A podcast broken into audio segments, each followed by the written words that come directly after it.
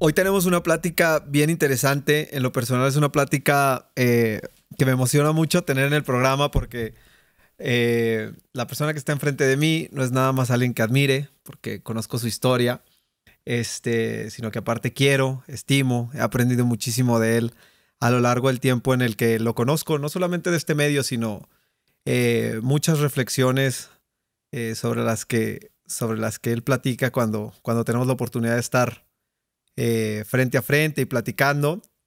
Y, me parece increíble que el día de hoy nos pueda compartir su historia, que pueda platicar con nosotros. Es una historia de lucha, de perseverancia, de valentía, de, de pasión. este, Carlos Guerrero, Warrior, ¿cómo estás? ¿Qué pasa, Checo? Este, Gracias un, por estar gusto para mí. Me siento tanto extraño porque normalmente nosotros platicamos en fachas, en pijama. Eh, en épocas navideñas, en la sala de tu casa, sí, sí, sí. con tu mamá, con tu hermana, con absoluta informalidad. Y tengo muchos años de conocerte y, la admiración es de aquí también hacia ti. O sea que está parejito. No, muchas gracias. la verdad es que, este, aparte, eh, una, cosa que, que, yo admiro mucho de ti es el compromiso que tienes con lo que haces. Y ese compromiso, pues muchas veces, muchas veces sí viene del profesionalismo, pero también viene de unas ganas de, de de, hacer eh, lo que haces, ¿no? Este, se podría hasta reflejar un agradecimiento a la vida por lo que, por lo que haces. Así que platícame cómo empiezas. Normalmente yo sé que has hecho miles de entrevistas, eh, este, has contado tu historia cientos de veces. Aquí se trata de desglosar un poquito más la parte humana, ¿no? Para encontrar puntos de, conexión con nosotros, los que estamos como buscando, buscando cosas. Así que platícame, ¿por qué empiezas en esta aventura? ¿Cómo empiezas?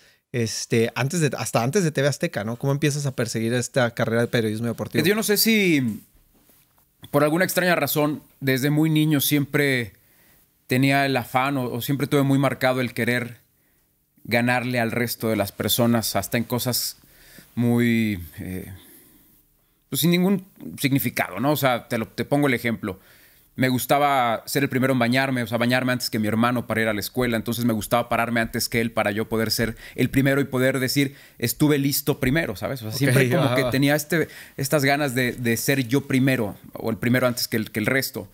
Y, muy niño, o 10 años, pues, de pronto me gustaba ya también trascender en, o buscando recuperar una parte perdida que yo nunca logré que era ganar en competencias deportivas. Yo siempre fui muy malo en los deportes, muy, muy malo.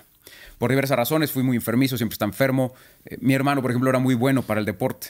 O sea, completamente distintos. Mi hermano jugaba fútbol americano, jugaba fútbol muy bien. Lo que le pusieran era muy bueno y a mí lo que me pusieras yo era muy malo.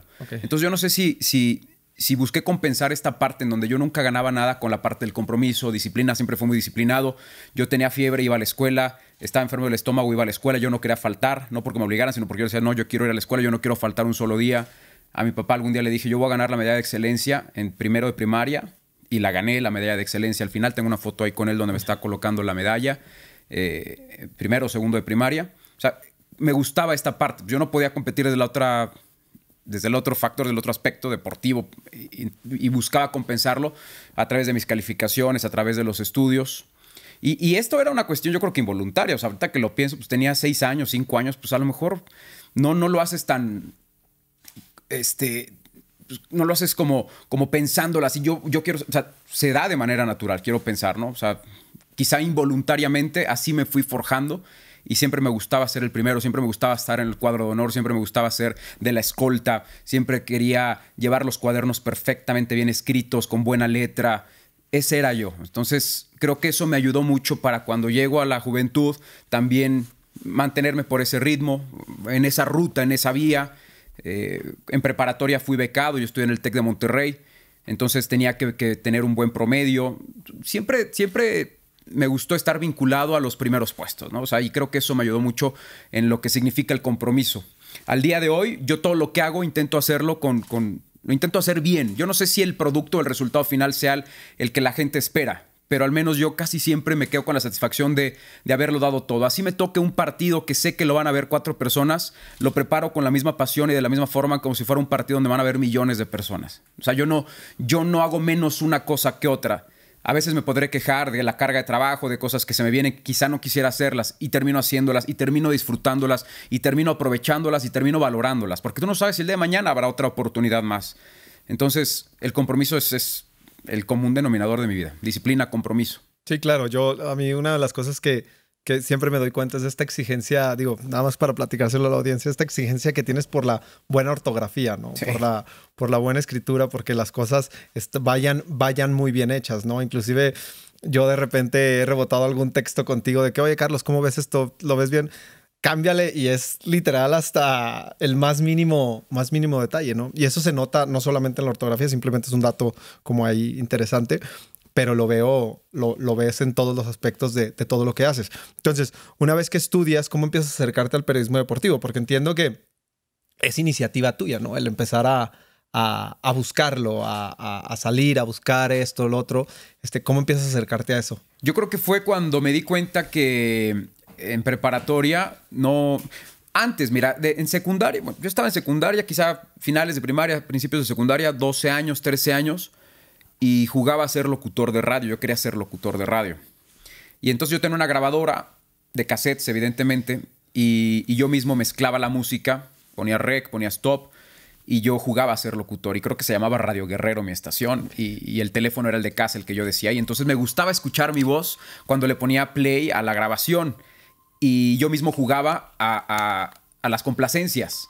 Hacía las voces de los radioescuchas y decía, eh, quiero esta canción, quiero, eh, quiero que me pongas esta canción de tal este, grupo. Y yo mismo la buscaba, yo mismo le ponía play y así lo íbamos manejando. O sea, jugaba a ser locutor y hacía las voces de los radioescuchas. Entonces eso Sin necesariamente enfocado a lo deportivo. Era, no, no, ahí no, era nada deportivo todavía. Los deportes siempre me gustaron por, por mi hermano, por mi padre. Mi papá siempre me llevó al estadio. Cuando vivíamos todavía en la Ciudad de México, mis primeros partidos fueron en el Estadio Azteca para ir a ver al América. A un América muy poderoso. Vagamente tengo el recuerdo de ver a jugadores como Brailovsky, como Echaniz. Eh, me tocó todavía una parte de Cristóbal Ortega de Sague, por ejemplo, y, ese fue mi primer acercamiento con los estadios. Ahí creo que fue el primer clic y la forma en cómo me enamoré yo del fútbol, a través de los estadios. Okay. A mí los estadios me representan mucho, me mueven mucho. A la fecha, lo primero que hago cuando voy a una ciudad que no conozco es ir a conocer el, estadio de la ciudad. Hace unos días estuvimos en, Sevilla.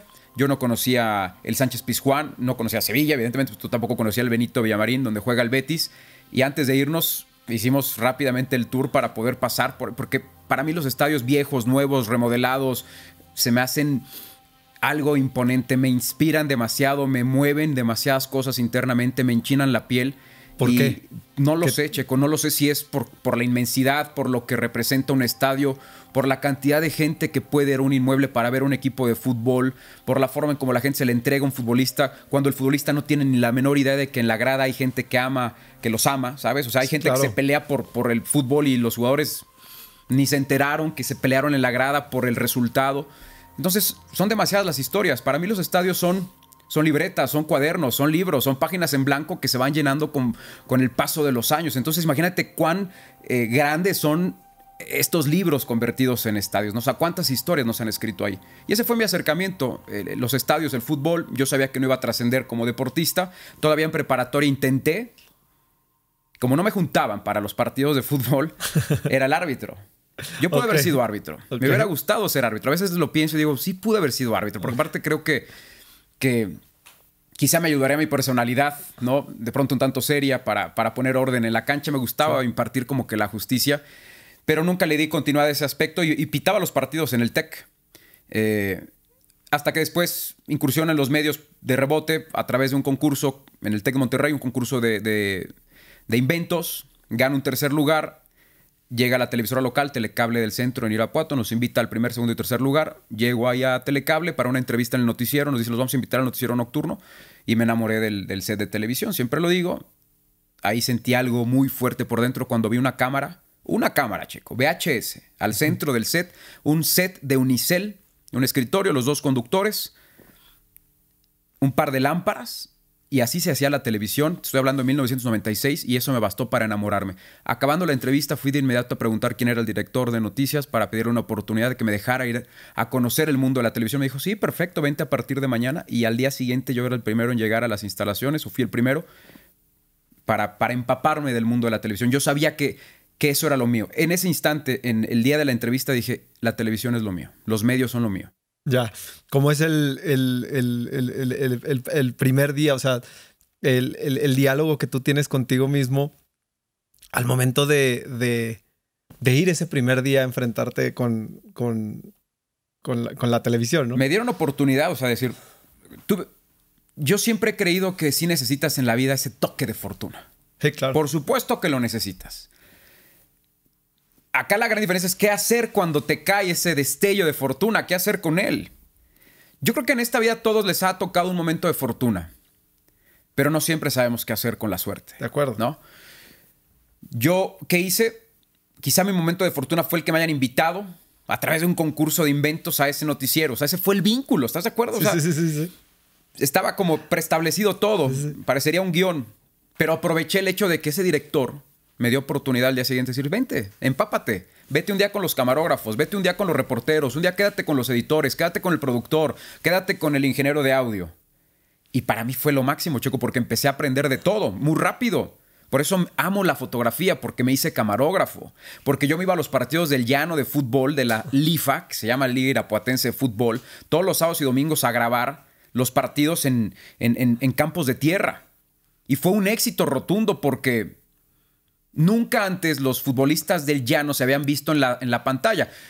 ¿Por qué te cuento esto? Porque es cuando yo propongo ya con un poco más de confianza y pasados los meses a estos mismos directores, les dije, ¿por qué no hablamos de deportes? No, en el noticiero no hay una sección de deportes. No, pues es que no hay quien la haga. Le digo, yo la hago.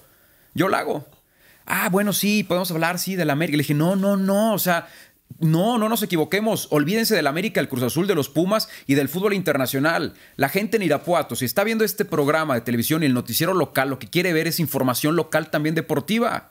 Vamos a los llanos, vamos a las canchas de tierra, vamos a los gimnasios donde juegan básquetbol, vamos a los torneos de tenis y empecemos a darle la proyección. claro. Perfecto, fue un exitazo. Cada vez que yo iba a los campos de, baldíos, a los llanos, a los campos de tierra y vean la cámara, que después empezamos con uno y luego eran tres camarógrafos los que íbamos, los jugadores se emocionaban, Checo, te juro que hacían cosas hasta de fantasía porque sabían que había cámaras y que el lunes siguiente iba a aparecer su imagen o su gol en Deporcable, que así se llamaba el programa. Y esto vino a revolucionar todo el fútbol eh, amateur en la ciudad de Irapuato, al grado que transmitimos, no en vivo, la retransmitimos diferida, la final de las finales de la LIFA en el Estadio Revolución, que era un estadio muy viejo en donde el Irapuato de los años 50, ahí jugaba, ya no existe, ya lo, ya lo tumbaron, pero ahí se jugó esa final entre el rastro y la Coca-Cola. Ok. Y ahí se cancha. Fíjate, te estoy hablando de 1996 y esa fue mi primera aparición en una cancha, en un partido de fútbol. Yo reportaba desde la cancha. Y otro toque de fortuna. Hubo una campal, una bronca. Y es ahí donde yo dije, esto es lo mío, ¿sabes? Empecé a reportar, sí, acá se están peleando, este, ya dos jugadores están tirados. fue una locura y le fue muy bien al, partido y a la transmisión. Entonces, así fue creciendo la historia de, mi acercamiento al fútbol, al periodismo deportivo. Pero creo que mi gran ventaja, Checo, es que conozco las entrañas de esta industria desde la parte visual, desde la imagen, desde la cámara, la fotografía, la edición. Por eso me gusta involucrarme tanto. Sí, sí. Detrás de Carlos Guerrero Guaror hay, hay, un, hay, una, hay unos ojos con cierta visión de producción, de, de, estructura, por eso me meto tanto a veces en los contenidos de los programas y digo esto sí, esto no. Cuando acabo un programa siempre voy y busco al productor para compartir un poquito opiniones sobre lo que sucedió en un programa o la estructura, la escaleta de algún programa especial. Me gusta involucrarme, o sea, siempre desde muy joven me gustó ir más allá de simplemente sentarme a decir algo a la cámara. Sí, inclusive en las giras de selección que sé que son súper pesadas, en alguna, en algún, en alguna ocasión que me haya, estado, me haya tocado estar contigo, eh, pues no eres el que cuelga el micrófono, te apagan la cámara, cuelga el micrófono y se acabó, ¿no? O sea, terminas y te involucras en el tema, o sea, y es que me tengo que juntar ahorita en el cuarto con este... Sí, sí. Sí, voy con el editor, voy con el productor a ver cómo quedó la nota. Y, tengo, y, tengo, que estar ahí. Ahora, en, en, este momento, cuando estás hablando de que, bueno, estás en la televisión, no sé si ¿A, ti a qué te sabía? ¿Te sabía a que esto se podía volver en tu camino de vida? O sea, tú lo dijiste, me enamoré de los medios así, pero lo veías ya como tu camino de vida o a la par hacías otra cosa, estabas en otra cosa involucrado. No, yo sabía este que esto era lo mío. O sea, yo sabía que esto tenía que ser. Ya. Era mi futuro, era el futuro. O sea, yo ya lo tenía muy claro. ¿Cómo das el paso siguiente? ¿En qué momento, estando en Irapuato, dices... Primero, sin dejar de soñar, Checo, yo me acuerdo muy bien en preparatoria, tenía un amigo Enrique Goldstein, que ya nunca más volví a ver después, pero era el clásico amigo que tenía en casa todo, 1996, pues, checo este, su computadora y su impresora y todo. Y me acuerdo que me ayudaba mucho porque yo le decía, hazme una credencial, hazme un gafete eh, con, con, con logotipos de empresas de televisión. O sea, a mí me movía mucho esta parte de sentirme gente de televisión, reportero, corresponsal y me acuerdo perfectamente cómo me hizo uno con el logo de TV Azteca. Ok. ¿sí? Y decía Carlos Guerrero, reportero, cobertura de no sé qué evento, y, hasta, hasta en mi cado lo tenía, ¿sabes? O sea, yo ya lo tenía muy claro. Yo decía, tengo que hacer, o sea, esto es lo que me quiere mover. ¿Qué es lo que me ayuda para dar el paso? Cuando yo me voy a estudiar a León la carrera, tengo que dejar Telecable de Irapuato porque pues, ya yo me tenía que ir a vivir a otra ciudad y no podía ir y venir. Entonces creo que lo que me, ayuda a dar un siguiente paso muy importante es que de, Telecable doy el brinco a un canal ya regional, estatal, de gobierno del estado. En aquel entonces se llamaba RTG, Radio Televisión de Guanajuato y STV4, que es un canal con muy buenos recursos, muy buenas producciones y ahí es donde empiezo ya también a, crecer mucho más. Noticieros matutinos, programas de televisión, ya una audiencia mayor. Ya no solamente era el programa que se veía en Irapuato, este se veía en todo el estado de Guanajuato, un poco más allá de, Guanajuato, Michoacán, Querétaro. Ya tenía más alcance. Ya no nada más hablaba del fútbol del llano en Irapuato, hablaba de León, de un equipo en primera división. Mi primera gran cobertura en ese canal fue la final de León contra Cruz Azul en 1997 también fui a reportearle y todo. Entonces, poco a poco. ¿O de la bronca de comiso? Así, ese mismo ah, partido. Ese fue mi primer partido. El de la patada de comiso a, Hermosillo y el penal de Hermosillo y el título de Cruz Azul. Ese fue mi primer partido que fui a, reportear, a hacer algo de color para esta empresa de radio y televisión de Guanajuato. Tienes una. Dentro de todas las. Dentro de esta, eh, eh, esta afición por hacer las cosas bien, ¿sí? Tienes una en particular, que es planchar camisas. Sí, ¿Por qué? Pues yo creo que es parte de la perfección que siempre busco en las cosas. pero ¿cómo aprendiste? ¿Por qué la, la necesidad? Yo me voy a estudiar a León a los 17 años. Yo todavía tenía 17 años cuando empiezo la carrera. Después, pasados los meses, cumplí 18. Y es la necesidad, Checo. O sea, porque yo trabajo en, en el noticiero de las mañanas. O sea, yo tenía tres meses de universitario cuando se presenta esta oportunidad. Yo estaba muy triste cuando dejo Telecable de Irapuato yo dije, se acabó, se acabó para siempre, ya no más. Eh, no era esto. Y me, acuerdo que mi mamá me dijo, Carlos, disfruta de tu universidad, disfruta de tus amigos, disfruta, disfruta esta etapa de la vida, llegará a trabajo, vas a ver. Y a, los, a las tres semanas yo ya estaba trabajando en Radio Televisión de Guanajuato. Soy un afortunado, soy un, soy un, un tipo muy afortunado. Quien era el director de Telecable de Irapuato se hace el director de, TV4, de RTG. Él es también el que me dice, pues vente para acá, ¿sabes? Que quizás si él no hubiera dado también ese brinco como directivo, como director, pues a lo mejor yo tampoco hubiera llegado, no, no hubiera tenido la puerta tan, tan abierta ya o de un poquito, este, se ve ahí, no, tenía seguro la puerta, entonces me, facilitó el camino, pero lo aproveché. Claro. Aunque es una puerta que tú abriste. Yo la terminé abriendo, yo la terminé abriendo, sí, claro. Y lo de la planchada es porque pues, de pronto me topé con una realidad de que mis clases eran en la tarde. Yo entraba de 3 a 8 de la, de la noche, yo vivía en la residencia universitaria. Y, por la mañana yo tenía el noticiero y tenía que pararme muy temprano, 6 de la mañana yo tenía que salir de la residencia para irme al noticiero y tenía que ir ya de traje. Yo era un señorcito, checo. O sea, yo a los 18 años yo ya andaba todos los días de traje, de corbata, con mis portafolios para salir a trabajar. Entonces, pues tenía que aprender a planchar. Yo, yo, yo, yo planchaba mi ropa y, pues, me gustó. O sea, pero, pero todo esta, esta, este amor por planchar la ropa es producto de la, necesidad de que dije, tengo que yo planchar. Claro, y lo menciono porque, o sea, no, no solamente es lo que significa el, o sea, no, es simplemente el acto de planchar, sino lo que hay detrás, ¿no? O sea, lo, que significa de... Me conecta con esa parte de mi vida. Y de querer hacer bien las cosas siempre, ¿no? O sea, bueno, pues, o sea, el, simple hecho de decir, voy a andar vestido de traje, voy a traer mis portafolios, o sea, y mi camisa va a estar perfectamente bien hecha, ¿no? O sea, ¿cuánta, cuánta gente que se pone un traje dice, no, pues le plancho por aquí nada más, no, no. porque pues del saco deja que no se vea lo otro. Entonces, Yo plancho hasta la parte de, abajo, la que te fajas, la plancho perfectamente. Sí, sí. Porque cualquier otra persona diría, pues, ¿para qué lo plancho si eso va fajado? No se va a ver. No, yo lo plancho todo hasta que quede perfecto. O sea, quiero que quede mejor que de tintorería. Así soy, así siempre he sido. Y si tengo que preparar un partido, eh, preparo el partido y le invierto las mismas dos horas de estudio que, si fuera un partido, insisto, que no lo va a ver nadie. Sí, claro. así soy, siempre he sido así. Una vez que estás eh, ya en, TV4 y decides este, empezar a, ¿Cómo empiezas a buscar una oportunidad más... A, más más allá? ¿Cómo te empieza a coquetear el, el, mundo de TV Azteca? Esa oportunidad llegó. Yo esa sí no la busqué. Porque me busca Televisa. Un día yo saliendo de un programa de, de, TV4, en un domingo por la noche, el programa se llama Super Deportivo. Nos llegaron una cantidad de llamadas, Checo, y no sabes esto a mí cómo me emocionaba. No había redes sociales ni nada. Entonces la comunicación entre el público y un programa de televisión era a través de las llamadas y la recepcionista terminaba, duraba dos horas el programa los domingos. Terminaba con el brazo cansado de tanto escribir y fulanito quiere saludos, tal, tal, tal. iba muy bien ese programa. Cuando salgo del programa me habla la, recepcionista y me dice, tienes una llamada y era un productor de Televisa, no recuerdo su nombre, de Televisa Bajío. Y me dice, Carlos, hemos seguido tu trabajo, nos gustaría que te vinieras a trabajar con nosotros. Yo tenía 18 años, checo muy inexperto en la vida y en los medios y pensé que era broma. Yo dije, ¿cómo es que Televisa me esté buscando? No, no, no me la creía. Eh, me dio su teléfono, un número muy sencillo y ahí yo pensé que era broma, o sea, era 4, 10, 10, 10, haz de cuenta, ¿no? 4, 0, 0, 10. Dije, me están cuenteando, me están choreando, esto no puede ser cierto. Perfecto. Yo me comunico, muchas gracias. Eso fue el domingo. El lunes siguiente, y esto siempre lo cuento en todas las entrevistas, me, me, llama la recepcionista del trabajo y me dice, ¿tienes una llamada? Y era una persona de TV Azteca Bajío. Yo después, con el paso de los años, cuadrando un poquito, quiero pensar que en algún evento habrán platicado de mí, gente de TV Azteca Bajío, gente de Televisa Bajío, y han de haber dicho, voy por él. Y el otro dijo, pues yo también voy por él. Entonces, porque qué coincidencia que uno me habla el domingo y otro me habla el lunes. Sí, sí, sí, claro.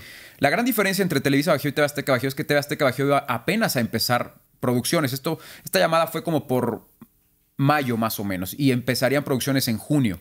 Y Televisa ya llevaba un camino recorrido como de 10 o 15 años instalados en, en León, en Guanajuato. Era una empresa muy poderosa. Eh, nunca creí en la llamada de Televisa, ¿por qué? No me lo preguntes. Nunca le regresé la llamada y a TV Azteca dos, tres días después me presenté en las instalaciones. Cuando conozco al director de, de TV Azteca Bajío, me dice, no necesitamos de hacerte casting, hemos visto tu trabajo y simplemente dime si te quieres venir o no a trabajar con nosotros. Y en julio, junio de 1998, yo ya estaba debutando en TV Azteca Bajío. Yo, o sea, el primer noticiero de, que salió al aire, ahí estuve yo. Estabas en noticiero en el área de En el área de deportes, dando deportes en Hechos Bajío. ¿Cuánto tiempo estuviste? Cuando yo veo la escenografía de Hechos Bajío, idéntica a la de Hechos Noche de Javier La Torre, pues fue otra de estas grandes sensaciones. Mi vida siempre ha estado marcada por grandes momentos y grandes sensaciones. Y esa ha sido una de esas. O sea, son de estas postales que las tengo muy marcadas. Cuando, cuando voy a TV Azteca Bajío me muestran las instalaciones. Olían a nuevo, checos. O sea, el, edificio olía nuevo. Todas las cámaras, los estudios de televisión. Aparte ya de, de Telecable a TV4, a TV Azteca Bajío pues, era, era, seguir escalando y escalando. Y cuando yo vi en los, en los autos que eran Volkswagen, eran bochos, así vi como seis bochos estacionados, que los vi con el logotipo de, de, TV Azteca y que entré y toda la gente uniformada con TV Azteca, dije, es esto. O sea, me acordé de mi gafete que me hizo mi amigo. Sí, sí. Y, y, fue como un sueño logrado, un sueño alcanzado, ¿sabes? Yo no me la creía, dije, ya estoy aquí, ya estoy en TV Azteca. O sea, fue uno de los momentos que más me marcaron y ahí duré muchísimos años porque yo me rehusaba a venirme a vivir a la Ciudad de México y, ya cuando yo trabajo a nivel nacional iba y venía, iba y venía. o sea, el, siguiente gran paso es cuando, cuando llego a TV Azteca México, yo empiezo a pedirle una oportunidad a, a Faitelson de que me dieran eh, partidos de León para hacer la cancha. Yo le decía a David Faitelson, a quien lo conocía, porque iba constantemente a León a hacer reportajes de color, o a Irapuato, o a Celaya. Ahí se dio el contacto con él. Él era jefe de deportes, jefe de información, David Faitelson. Y lo conocía, yo le ayudaba a veces, oye, consígueme a tal jugador, consígueme a tal jugador. Entonces, yo le ayudaba en esta parte para sus reportajes y ahí se dio una buena relación. Y un día le hablé por teléfono a David, dame chance, quiero hacer partidos de fútbol. Bueno, lo voy a decir a José Ramón. Y ahí fue quedando, lo volví a ver, le volví a insistir. Hasta que me dijo un día, ven a verlo, ven a verlo, yo te acompaño, vamos con José Ramón. 2000, habrá sido 2001 más o menos. Para esto yo era corresponsal de los protagonistas, de aquellos viejos protagonistas con José Ramón Fernández, con Faitelson, con André Marín, dos de la tarde, una mesa redonda. Y, y yo todos los días me enlazaba telefónicamente. No había Zoom, no había nada de esto. Eran enlaces telefónicos y yo mandaba las entrevistas. Y entonces ya de alguna manera sabían quién era Carlos, Carlos Guerrero, porque era el corresponsal de, la zona Bajío.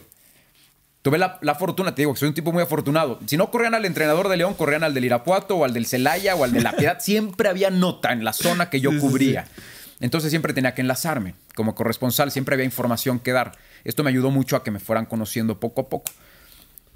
José Armón me recibe, me lleva de la mano prácticamente Faitelson a la oficina de José Ramón y le dice, mira, él es Carlos Guerrero, el chico de, de León, es el corresponsal que tenemos para los protagonistas. Ah, pásale. ¿Sabes más que Valdano? No. ¿Sabes más que Menotti? No, señor. Me da una palmada. Cuando sepas más que ellos, vienes y me buscas. Ok, gracias. Cinco segundos duró la charla y salí muy triste de la oficina de José Ramón Fernández porque dije, se acabó. O sea, yo ahí fue cuando... Ese fue mi, mi primer gran golpe, ¿sabes? Que yo dije... Ese diste un tope. Yo dije, pues ya, o sea, no, no, no dio. O esta vez no, o tendré que esperar más tiempo. Faitelson me dice, no, estuvo bien lo que le dijiste. José Ramón recibe a muchos jóvenes como tú y les hace la misma pregunta. Llámese ese chiste de José Ramón de toda la vida. Pero algunos le han dicho, sí, a lo mejor no sé más que Menotti, pero puedo debatir con ellos o con Valdano. En la vida les, les volvió a llamar José Ramón. Tú le dijiste que no, que no sabes más. la verdad. Sí, sí, sí, sí. Ten paciencia. Pasaron más, pasó más tiempo, nada. Faitelson, ayúdame. Ah, vente otra vez. Voy otra vez con su Ramón. No me recibió, a lo lejos me vio. Ah, bravo. Otra vez tú, esos de León, nos quieren robar. Ah. Bueno, nos vemos. Ni buenas ni malas, ni, ni me recibió en su oficina. La tercera vez que voy a TV Azteca, México, es con la gerente de deportes, Jessie Espinosa. Y ella es la que me dice, Carlos, ten paciencia, te tenemos en la mira, va a llegar la oportunidad en algún momento, tú tranquilo. Y de buenas a primeras, Checo, yo iba regresando al departamento donde vivía, saliendo de la universidad, y me llama Faitelson. Los celulares no tenían todavía identificador de llamadas, entonces todas las llamadas que tenías las contestabas. Hola. Hola Carlos, soy David. Faitelson, ¿cómo estás? Bien, era un viernes. Oye, eh, una pregunta, ¿narras fútbol? Y yo le dije, sí David. ¿Qué narras? Le dije, pues narro al Irapuato, narro al Celaya, narro al León. ¿En dónde? No, pues en radio. Ah, muy bien, el domingo debutas León Pumas para TV Azteca me cayó así la noticia, quedé pasmado. No supe ni qué decirle ni qué responderle. Creo que me quedé callado y me dijo, te va a marcar un productor, Javier Rojas. Él es el productor de fútbol y te habrá de dar todas las indicaciones, pero es el partido del domingo. Prepárate que te vaya muy bien. Nos vemos. Pum. Así es el mundo de la televisión. Tan seco, tan directo, tan contundente, tan de pocas palabras muchas veces. Y colgué y esa misma noche me puse a ver partidos en VHS que yo tenía grabados, los metí a la videocasetera y solito los empecé a narrar para intentar llegar lo mejor preparado al domingo. Y el domingo me tocó un partidazo. 4-2 terminó el juego, o sea, lleno de goles. León Pumas. Y ahí empezó mi historia ya, digámoslo así, oficialmente con TV Azteca México. Ahora, ahorita que platicábamos de este, de este, de este tema, de, ser un tipo tan comprometido, tan metido, perseverante. Ahorita, bueno, pues acabamos de, de, escuchar un tema de, pues, paciencia, de, no sentarme a ver a qué hora me hablan, sino de, oye, vuelve a ayudar, vuelve a ayudar esto. Debe de haber un momento en el que pues, la cabeza se cansa y se cansa el cuerpo y, y cuando las cosas no son como nosotros queremos que sean, pues nos empezamos a decir muchas cosas. ¿Cómo no permites que ese tipo de, pensamientos. Ahorita al principio lo decías, ¿no? A veces, ah, es, mucho trabajo. ¿Cómo no, ¿Cuál es el diálogo que mantienes contigo para mantenerte, para mantenerte Yo creo que el mismo trabajo o la misma inercia del trabajo. ¿Sabes qué, Checo? Que soy muy trabajador. Me considero una persona muy trabajadora. Y dentro de esa inercia, no permito quizá que, que los malos pensamientos o, o el cansancio mental me, me mate o me, me, gane la batalla. ¿Cómo lo logras? Nunca me daba por vencido. Ok. Nunca me rendí. Nunca me rendí.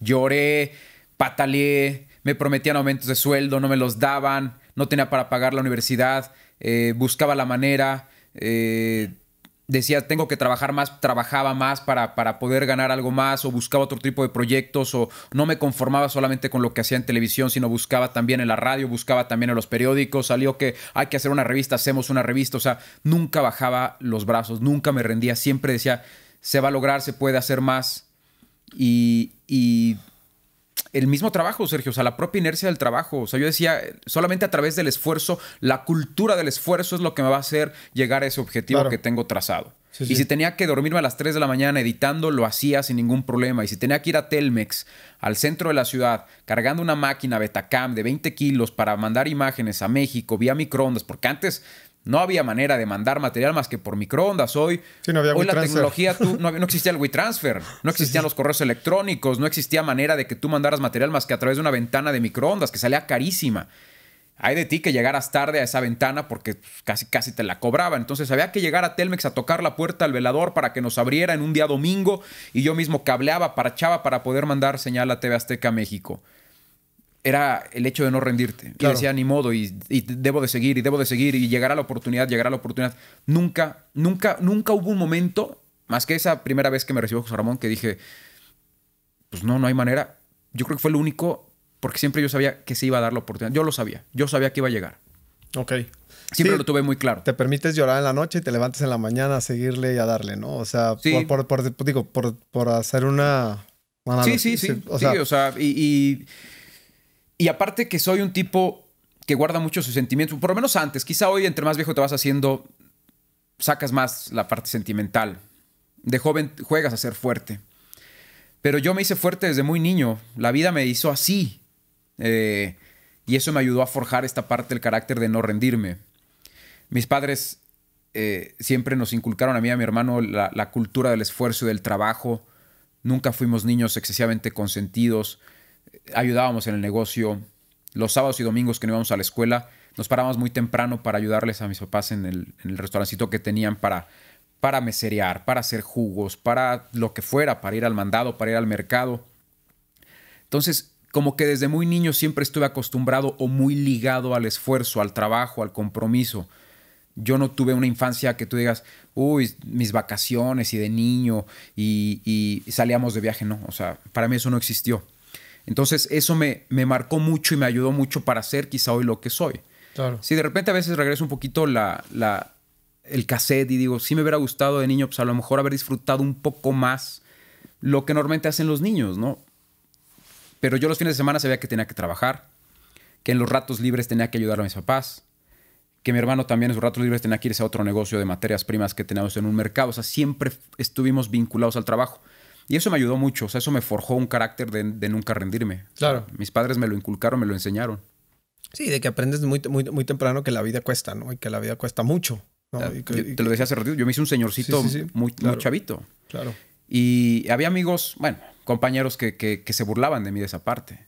O sea, recuerdo perfectamente desde, desde los tiempos de telecable que yo estaba en prepa, me decían, pero qué, qué, pretendes hacer? ¿O por qué? ¿A dónde quieres llegar, güey, con eso? No, no vas a llegar a nada, ¿qué estás haciendo? O sea, ¿sabes? Y no me importaba. En la universidad, cuando me veían llegar a las clases de traje con mis portafolios, pues también me veían raro, yo era el bicho raro, ¿no? Que decían, este güey, ¿quién se cree? por qué, por qué llega así? ¿O quiere ser superior a todos? Cuando no era así, si llegaba de trajes porque no tenía tiempo de irme a cambiar. Claro. Inclusive yo llegaba tarde a las primeras clases, 3.15 de la tarde, porque salía del noticiero y llegar hasta el otro extremo de la ciudad, a la universidad, me llevaba tiempo y casi siempre llegaba tarde a la primera clase y hubo maestros que no me dejaban entrar y me decían, no, aquí o llegas temprano o no vas a entrar a mi clase. Sí. Y les decía, bueno, ni hablar. Y una vez una maestra me dijo, ¿A poco tú vas a llegar 15 minutos tarde a tu noticiero? Y le dije, no, por supuesto que no. Le dije, nada más que hay una gran diferencia. Ese noticiero es lo que me da de comer y es lo que me deja dinero. Acá también me están dejando muchas cosas, pero para mí la prioridad es el trabajo. Y si no puedo entrar a tu clase, no voy a entrar, ni modo. Y habrá alguien que me diga qué es lo que impartiste ese día. Entonces, me topé con muchas cosas también. Hubo quienes me hacían la vida de cuadritos. Hubo quienes decían, tú no te vas a morir de hambre trabajando en esto. Hubo maestros que nunca me apoyaron, eh, burlas, muchas cosas, pero no me importaba. Sí, claro. No me importaba. Sí, porque aparte es, es, bien, es, es, como sorprendente el hecho de que no solamente hay, o sea, cuando alguien quiere, se empieza a esforzar a una edad temprana, empiezas a ser diferente, empiezas a, perseguir lo que quieres, eh, no solamente es el esfuerzo físico, mental, eh, emocional, de perseguir lo que quieres, ¿no? Que de por sí ya es muy difícil, es muy complicado, por eso cuántos llegan, sino que aparte tienes que aprender a tener una carrera de resistencia versus todo lo que está allá afuera, ¿no? Este tipo de cosas, que te digan esto, que te digan aquello. ¿Por qué? Porque al final de cuentas, pues quieras o no, sí, no importa, pero pero algo se siente, ¿no? Ayer platicamos con, una, con, Julia Borboya, que es psicóloga, y decía, bueno, ahí vas aprendiendo a detectar qué son, cuáles son las cosas que aunque te dejan seguir caminando, pues te apachurran el corazón de repente, ¿no? Entonces se crea una carrera de resistencia que lo hace todavía muchísimo más, más complicado, sumado a todo el esfuerzo que implica el poder este, eh, perseguir o tener la oportunidad de perseguir lo que estás buscando sin tener la seguridad de que las cosas van a llegar, ¿no? Sí, a lo largo de la vida tú vas, te vas generando corazas. Que 15 años después, 10 años después dices, ah, con razón, ahora soy así porque eso me ayudó, o eso me ayudó para ahora manejarme de cierta forma. Por ejemplo, hubo una ocasión en que yo vivía en la residencia universitaria. Yo no, yo cuando llego a León no. Lo más barato era vivir dentro de la universidad, porque compartías un pequeño cuarto con otros dos estudiantes. Y, salía mucho más barato que, rentar un departamento con algunos otros amigos cercano a la universidad.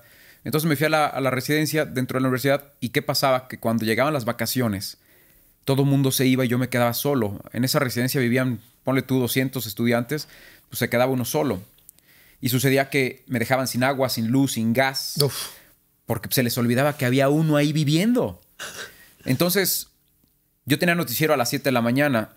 Yo salía muy temprano de la residencia, salía de la universidad, le pedía al velador que me abriera la, reja de la universidad, salía y no había taxis, porque pues, el sitio de taxis en vacaciones no funcionaba y tenía que caminar un par de kilómetros para llegar a una zona. La universidad está como en un cerro y ahorita hay, hay mucho más movimiento. En aquellos años no y tenía que caminarle para encontrar un taxi, 6 de la mañana, 6.20 y, y dirigirme al canal, a TV4, para llegar puntual al noticiero.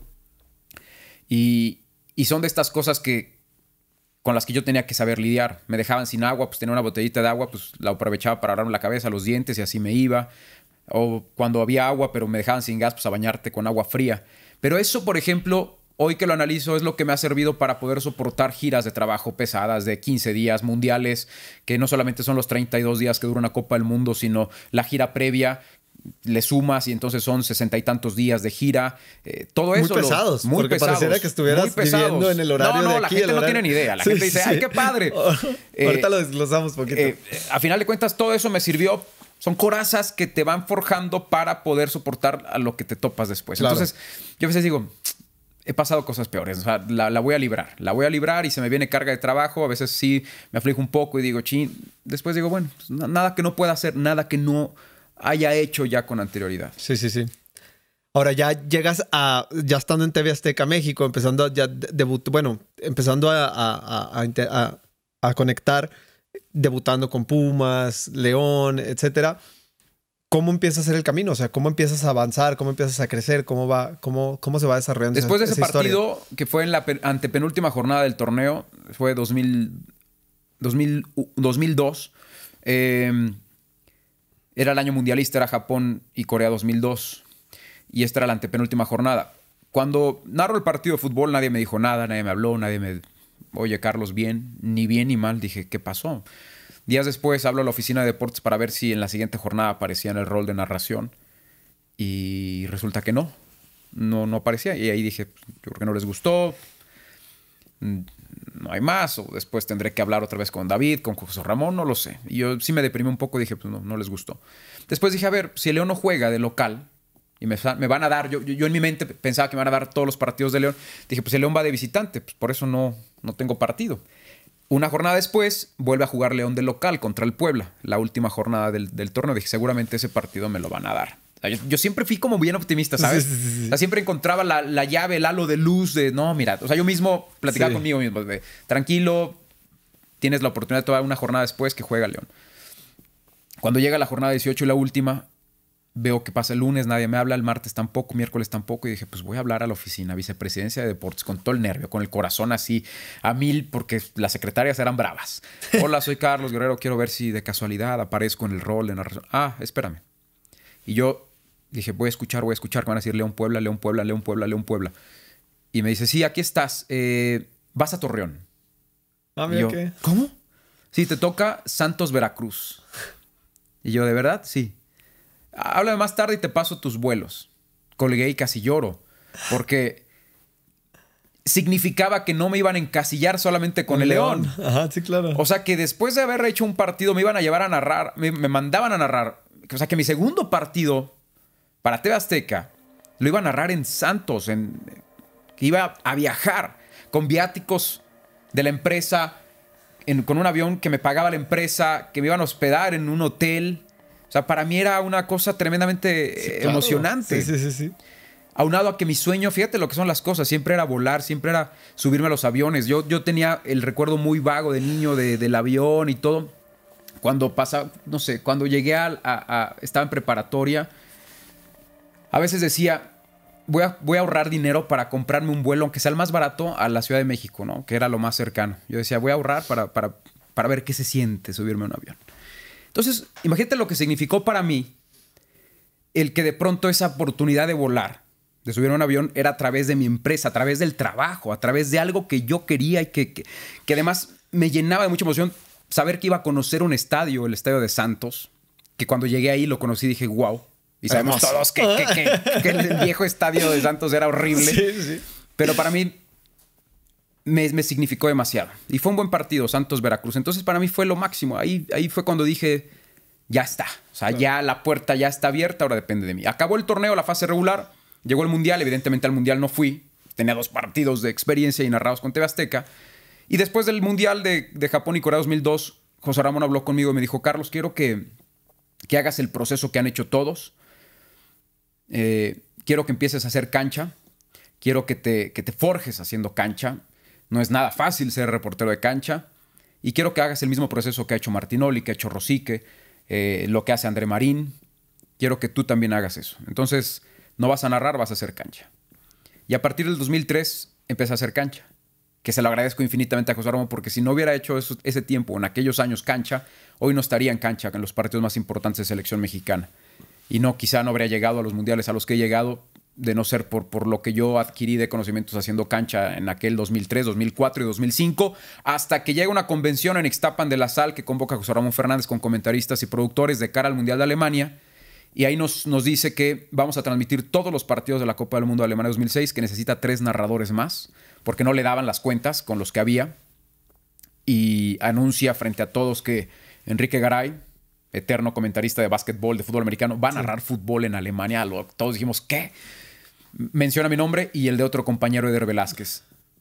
A partir de ese 2005, José Ramón dice, vas a volver a narrar para que agarre ritmo, para que llegues lo mejor preparado a Alemania 2006 y fue mi primer mundial mi primer gran viaje y llegué a los 26 años a esa Copa del Mundo a narrar fútbol. Ahorita que hablas de, este proceso de, y la importancia de hacer cancha para, para, para el día de hoy poderlo hacer, hacerlo de la forma en la, en la que lo haces, ¿no? En, como ahorita lo mencionabas en estos partidos tan, tan importantes, ¿no? Eh, ¿Qué es ese, ese ingrediente o qué es eso que tiene el hacer cancha que lo hace tan difícil? El hecho de que parecería que en cancha las cosas pasan más rápido de como se ven en la televisión. Sí. Yo a veces pienso que, que abajo vas a una velocidad distinta de lo que sucede en la pantalla y ahí ya llevas una gran desventaja. Sí. Tienes que estar en todo. No se te puede ir nada. el, la magia del, comentarista de cancha o el reportero de cancha es, es saber tener una visión periférica, una visión panorámica, porque tú puedes estar muy clavado en la jugada donde va la pelota, pero quizá el entrenador se está peleando en la banca con el otro entrenador, y si tú no lo ves, error. Entonces, es bien complicado, Checo. Eh, normalmente el narrador o el analista que tiene sus monitores en el palco tiene la ventaja de la repetición, tiene la ventaja de las tomas, de los acercamientos, Hasta de los desde el mismo ángulo en el que lo está viendo. Claro, el de cancha no tiene nada de eso. Entonces es bien complicado, pero, pero a la vez es fascinante. Eres el, eres el tipo más cercano a la acción. Sí, claro. Eres el tipo más cercano a lo que está sucediendo. Eres el tipo más cercano, más allá de los jugadores, que puede percibir y sentir lo que significa el escuchar el himno nacional mexicano, el himno nacional de México en una Copa del Mundo. O sea, eres uno más. No estás dentro de la cancha, pero estás pisando el césped de alguna manera. Huele a, huele a fútbol, huele a pasión, huele a adrenalina. Sí, sí, sí. Por eso es tan especial. La vista hacia la grada que es Una, Es una posición de privilegio, de verdad. Muchos le hacen el feo, tristemente, fíjate lo que son las cosas. Me he topado con muchos jóvenes que aspiran a, ser comentaristas y, los he escuchado y me ha tocado verlos y escucharlos. Muchos que dicen, no, no, pero es que yo quiero ser analista. No, cancha no, porque no, no, yo quiero ser Luis García, yo quiero ser Sague, yo quiero ser Medrano. Eh, o narradores, yo quiero ser Martinoli, yo quiero ser el perro Bermúdez, yo quiero estar en palco narrando. Y, nadie quiere hacer lo, que hacen los de abajo, ¿sabes?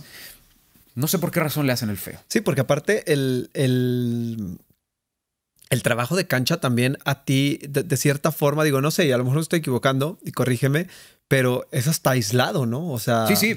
es, que, es que no perteneces al, Tan simple como esto, y creo que lo dije en alguna plática que, que, impartí en algún lugar. Eres el primero en llegar al estadio y el último en irte. El resto de tus compañeros se van a comer tranquilamente, llegan una hora y media antes del juego, narran y se pueden ir sin ningún problema. El reportero de cancha llega cuatro horas antes al estadio para ver qué está pasando, para ver cómo llegan los jugadores.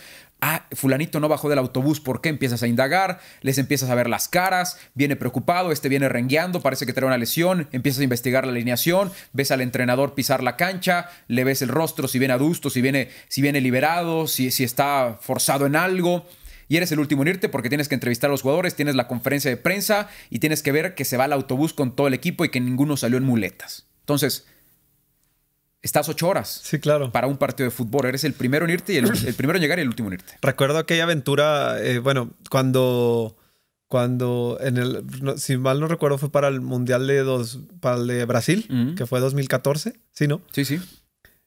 En un juego en Dallas, sí, sí. se lesiona Luis Montes y tú, o sea, no, me acuerdo bien si tú te fuiste siguiendo, o sea, en ese momento... Se rompe Luis Montes, se fractura y me, enfoco directamente en lo que le pasa a él. O sea, yo abandono, digamos, la transmisión por darle seguimiento a, la lesión de Luis Montes. Algo que curiosamente sucedió también cuatro años después con Néstor Araujo. Ah, sí, sí. En ese mismo estadio, que es un estadio maldito para, para la selección mexicana. Todo el mundo se lesiona ahí. Previo al Mundial de Rusia 2018 también se truena a Néstor Araujo. Dejo igual la transmisión y me voy para seguirlo con mi teléfono grabando mientras lo llevan en camilla hacia el vestidor. Cuando se acercan los doctores del equipo mexicano cargando a, Néstor, llegan los de seguridad del Estadio de los Vaqueros de Dallas y me dicen, no puedes pasar ya de aquí. Yo, yo necesitaba la nota, yo necesitaba la imagen. Entonces tú como reportero tienes en segundos que decidir qué hacer. ¿Acato la orden o persigo la nota, la imagen, el video que nadie más va a tener, que es de lo que se va a estar hablando es ganar la exclusiva con el riesgo de que algo pase con los de seguridad. A final de cuentas eran seguridad del estadio. Dije, no pasa que me adviertan, que me quiten la acreditación. Me empiezan a decir, no puedes estar grabando aquí, no puedes estar grabando aquí. Yo seguía grabando, grabando, hasta que le hablan a la policía. Me retiran la acreditación y me invitan amablemente a retirarme del estadio. No de la zona de los vestidores. Me sacaron del estadio, Sergio. O sea, me corrieron. Me corrieron del estadio de los vaqueros. Me echaron a la calle. no me importó. Dije, bueno, perfecto, de aquí grabo la salida de la ambulancia. Para esto yo le hablo a mi camarógrafo y le digo, ponte aquí al, lado, te quiero ya con la camioneta prendida para en cuanto salga la ambulancia, la vamos a seguir para saber exactamente a qué hospital va. O sea, todo se fue cuadrando de la manera perfecta para yo tener la historia completa. Salió la ambulancia, yo tenía la imagen grabada, las iba mandando a TV Azteca. En México la reproducen la imagen, aparece en recuadro durante la transmisión y tenemos la nota en vivo de lo que estaba pasando con la lesión de Néstor Araujo, la llegada al hospital, cómo lo bajan del hospital, cómo salió del hospital. Tenía absolutamente todo. Entonces, me corrieron del estadio y no me importó. para mí era más importante eso que lo que pudiera yo comentar en Sí, y aparte la, la capacidad de decisión en, en, segundos. Tenías que decirlo en segundos. porque, porque a lo mejor resulta pues, sencillo decir, no, no. oye, voy a abandonar una transmisión nacional. yo ni siquiera le pedí permiso ni a los productores ni a nadie. O sea, fue mi decisión. Ya después dije, imagínate que me hubiera dicho, oye, no, hiciste mal. Mi mochila, mis cosas se quedaron ahí dentro en la cancha. O sea, ya no me dieron chance ni de, ni de regresar a la cancha por mis cosas. eh, pero me, sirvió, yo, yo terminé ganando la nota. ¿A qué, a, qué, ¿A qué te supo tu primer mundial? O sea, te, nos, puedes, nos puedes llevar por el momento de, pues es que imagínate. no solamente de, en el momento en el que rueda la pelota y tú empiezas a hablar, sino el momento en el de, ah, pues ya me estoy preparando para irme, esto, lo otro, así. De entrada, yo nunca había ido a Europa. Ok. Nunca había volado al viejo continente, nunca había, nunca había subido un avión inmenso para acabar pronto. Entonces había una doble emoción. No solamente era el tema del mundial, sino era la, oportunidad que la vida me daba de, poder ir a Europa, de poder viajar, de poder conocer otras culturas, otros lugares tan distintos, tan alejados a mi realidad. O sea, vuelvo, vuelvo a lo que te decía hace ratito. Yo no, yo no viví eso que, que me hubiera gustado vivir quizá más, más niño, ¿no? O sea, para mí vacaciones, viajes no existieron. Entonces, esto significaba eh, una gran cereza de un pastel, producto de un esfuerzo, disciplina y compromiso en tema laboral, pero también una satisfacción personal que me faltaba por cumplir, que era el poder viajar. Eh, entonces para mí fue algo maravilloso y yo no me la creía, o sea, yo decía, no voy a, o sea, fíjate, cuando dan la lista de los que iban a ir al mundial y que veo mi nombre, como dos meses antes, yo, yo dije, no, o sea, no me puedo confiar, porque aquí pueden bajar a alguien un día antes de, abordar al avión, ¿sabes? Entonces yo siempre lo tomé con mucha mesura, yo nunca me emocioné de más, y yo mismo me lo dije, sino hasta el momento en el que ya esté despegando el avión. Cuando despega el avión, porque yo vivía en León, de León a México, a la Ciudad de México, para después conectar, reunirme con todos los compañeros que ya íbamos a volar, si no me equivoco fue México-Frankfurt, yo iba ya a punto de despegar en el avión de León y dije, tranquilo, todavía no es el avión que me va a llevar a Alemania, ¿sabes? Este, este avión me va a llevar a la Ciudad de México. Todavía iba yo ahí muy, muy tranquilo, muy, muy calmado, decir, no puedo cantar victoria. Porque así es el mundo de la, de la televisión, así son los medios y así es la vida misma, chico. Sí, claro. tú no sabes qué puede pasar en cuestión de minutos. Nunca ha sido un tipo al que le guste futuriar tanto. Okay. Inclusive en un lapso tan corto, de decir, o sea, en seis horas ya tengo que estar subiéndome al avión que me va a llevar a Alemania. Entonces, tranquilo. Aterrizamos, nos reunimos todos los, los, los compañeros en un hangar, porque aparte creo que hicimos una promoción para Aeroméxico, no lo sé, creo que, nos, creo que volamos para Aeroméxico, no recuerdo muy bien. Cuando ya me subo al avión por fin y veo a mis compañeros también ahí, pues eran un avión casi entero de, eran 300 personas las que viajamos entre producción y, comentaristas, ahí sí ya me la creí, dije ya, ya, voy a mi primer mundial. Yo estaba muy emocionado por una razón, vuelvo al tema de los estadios. Yo quería conocer el Alianza Arena. Ok que en aquellos años, hace 16 años, era el estadio más futurista de todo el planeta. no había uno más futurista que la Alianza Arena en, Múnich. Llegamos como una semana antes de la Copa del Mundo, así que los primeros días tienes ciertos, cierto tiempo de, pues, para aclimatarte y conocer dónde está el IBC, dónde tienes que mover, dónde vas a vivir, dónde está tu hotel, qué trenes debes de tomar para llegar a tu trabajo, al trabajo, a los estadios cercanos. Lo primero que hicimos fue, o lo primero que hice fue ir a conocer a la Alianza Arena y me impresionó, Checo. Estaba, de pronto este estadio emerge como de la nada, así entre la autopista, está un poco a las orillas de Múnich. Y cuando veo esa burbuja, esa cápsula, esa nave espacial poderosa sacada de la ciencia ficción, la vi, fue, fue cuando dije, lo logré. Ah, en ese instante fue cuando dije, lo logré, ¿sabes? O sea, ya no me importaba tanto si, si cuatro años después iba a llegar al siguiente mundial, si, si iba a lograr trascender o no yo había cumplido mi, sueño de llegar a una Copa del Mundo. Yo había empezado en 1996 y 10 años después estaba en una Copa del Mundo, a los 26 años para narrar. Entonces ahí fue cuando, cuando supe que iba por buen camino. Sí, sí, por muy buen camino. Ahora, hay una cosa que digo, ahorita voy a tratar de como adelantarme un poquito, pero a mí me encantaría Sí, o sea, yo cuando digo, pues la gente que cercana a mí, que sabe que somos cercanos tú y yo, este, siempre me dice, es que qué increíble que va a todos los mundiales. Y sí, sí, sí, sí, por supuesto, no le estoy quitando mérito para nada. O ni le estoy quitando como la parte maravillosa de, ir a un mundial como narrador, a vivirlo tan de cerca, etcétera, ¿no? Como lo decías ahorita, pues eres, eres uno más, ¿no? Eh, pero, ¿cómo es la experiencia de ir a un mundial? Sí no como turista, sino sí, a trabajar. toda la maleta que llevas. Y no me refiero a la, o sea, literal a la maleta, sino la mochila que traes en la espalda de cómo es, ¿no? Diferencias de horarios, tener que transmitir. O sea, ¿cómo es la experiencia de estar en un mundial para ti? Es muy pesado. Porque aparte empiezas antes. El mundial para ti empieza. No, no. Días, Muchos días antes de que empiece el mundial. Inclusive, por ejemplo, para el mundial de Sudáfrica 2010, que fue mi, mi segundo mundial, yo ya voy como el, el elemento que, que que cubre a la selección mexicana. Tremenda responsabilidad que me cayó. ¿Que se da cómo? Eso se da en el 2000, finales del 2009, por, por una situación. Ellos querían, eh, bueno, la empresa quería que se reforzara la parte de la selección mexicana en la cobertura. La cancha la hacía André Marín.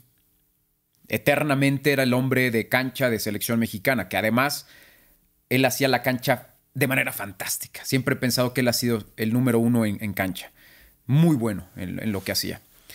Eh, y a mí me integran como, como reportero de selección para acompañar a André, para hacer un poco la labor ardua, ¿no? La, labor de las guardias en los aeropuertos, las entrevistas, eh, la parte pesada.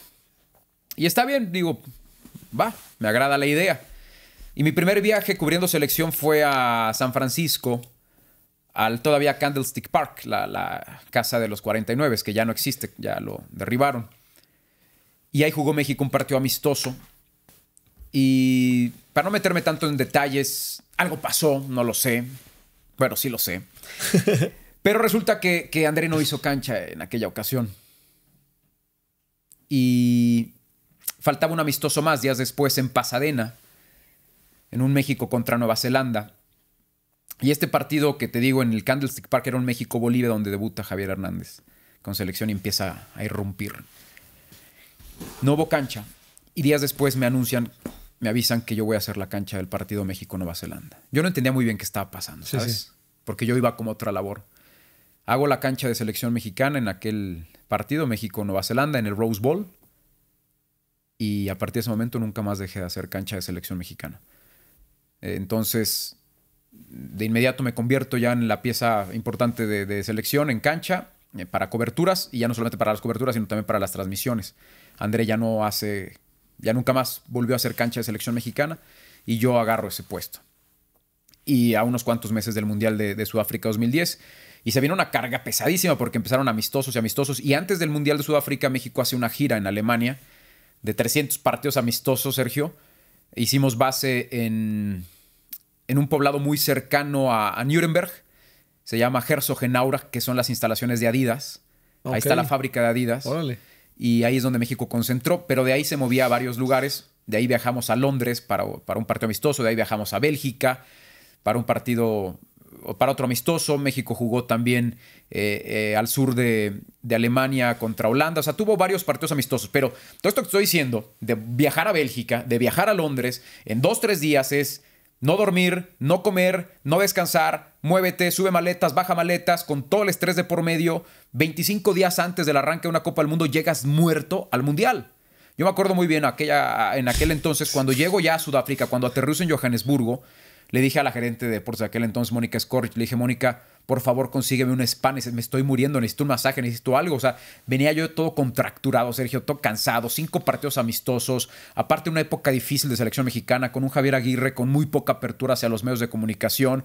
Fueron días muy tensos, él decidió llevarse a 25 jugadores, tenía que cepillar a dos, entonces había mucha tensión dentro del equipo, eh, mediáticamente no fue una cobertura sencilla, por mil razones. Yo llegué muy cansado a Sudáfrica, pero pues ni modo, toda la Copa del Mundo no empieza y, tú ya vienes cansado, pues tienes que hacer algo para estar al 100. Son, son eventos muy difíciles, de mucha exigencia, no duermes, mal comes, te malpasas eh, y te enfrentas a un sinnúmero de, situaciones que te van mermando hasta que terminas el último día, Sergio, irreconocible, chupado, hecho una piltrafa, ojeroso, cansado, arrugado de no querer saber más de la vida, pero cuando escuchas el himno nacional en la cancha, todo se te olvida. Dices, vale la pena. O sea, ahí es cuando dices, no me importa o no me importó todo lo que debí pasar por el simple hecho de estar aquí, en este escenario.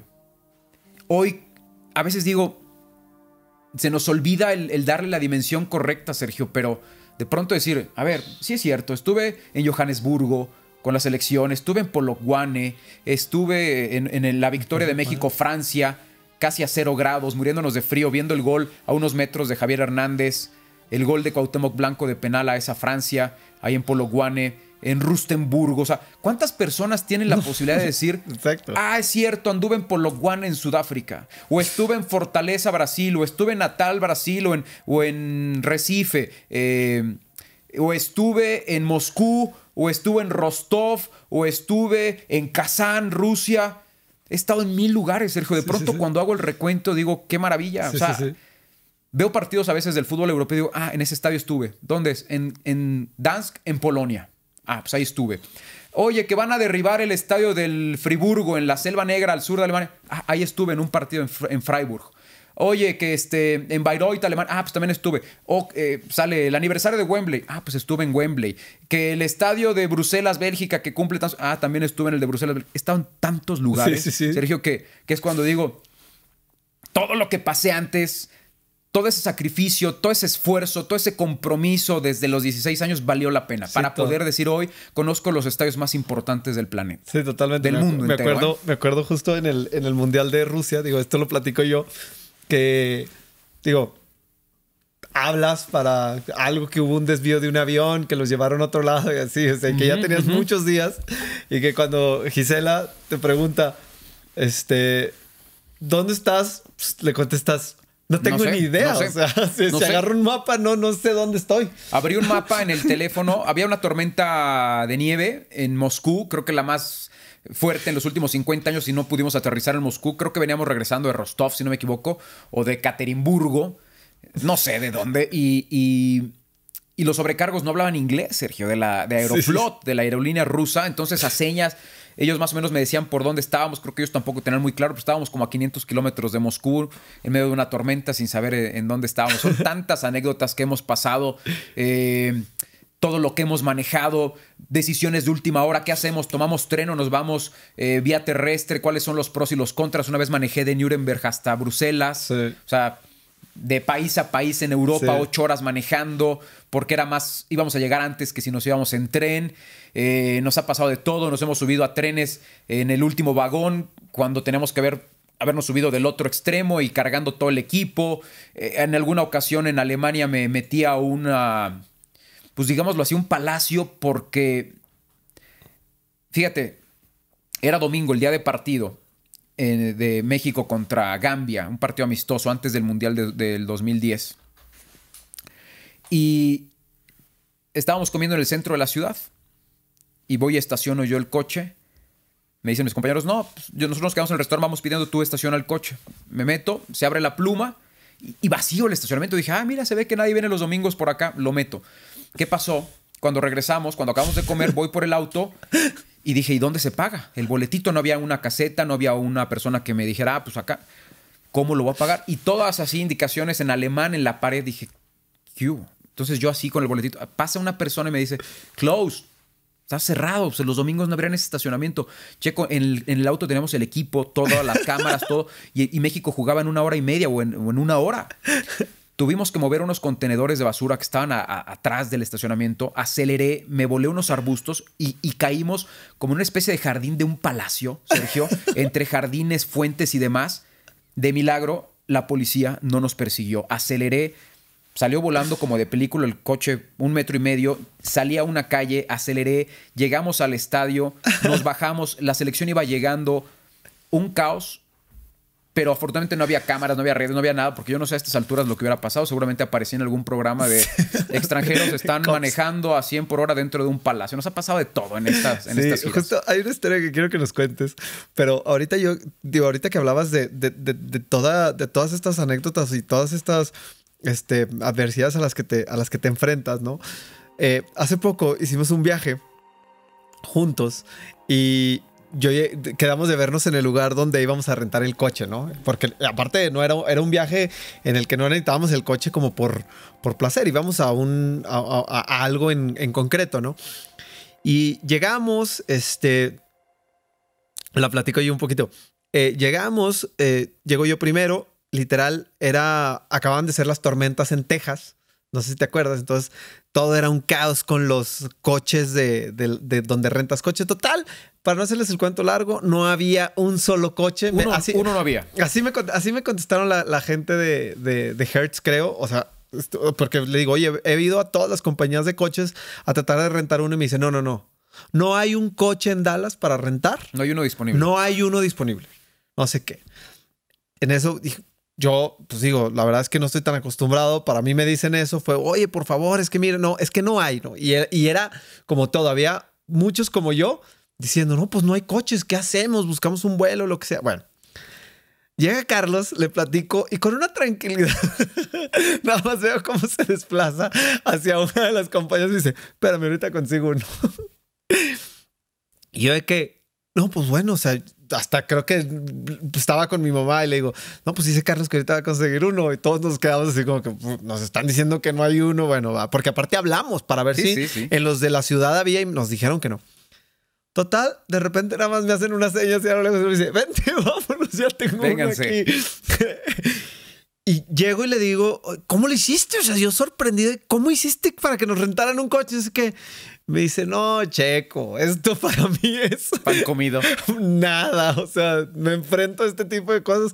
Pues imagínate que me, me ha pasado con tres personas más llenos de cámaras de esto o del otro, ¿no? O sea, y sí, o sea, de verdad, hay una capacidad, o sea, se ve en la práctica que te has sí, enfrentado. resolver de inmediato. hay una historia donde, que me encantaría que nos contaras, que es, que es muy buena, donde el cuate que los estaba transportando en, Sudáfrica, no sé dónde, o sea, de repente ya estabas perdido porque te iban a llevar a conseguir cómo, cómo es. Sí, porque se pierde mi celular.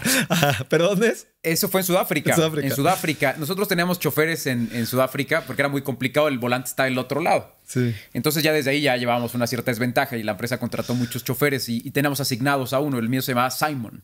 Muy buen tipo, pero de pronto eh, ya al, final de la cobertura y del mundial ya era una locura. Su esposa nos hablaba me hablaba a mí al teléfono, ¿dónde está Simon? Es que me dice que está trabajando contigo y no lleva dos días sin llegar a casa.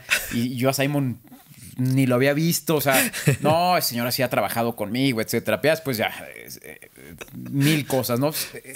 Algunos robaban gasolina. O sea, fíjate, en, aquel mundial, de repente nosotros llevábamos el dinero para la gasolina y todos los días lo llenábamos el tanque cuando a veces nos movían 25 kilómetros. No, pues es que se acabó la gasolina. Ya después nos enterábamos que, ordeñaban gasolina.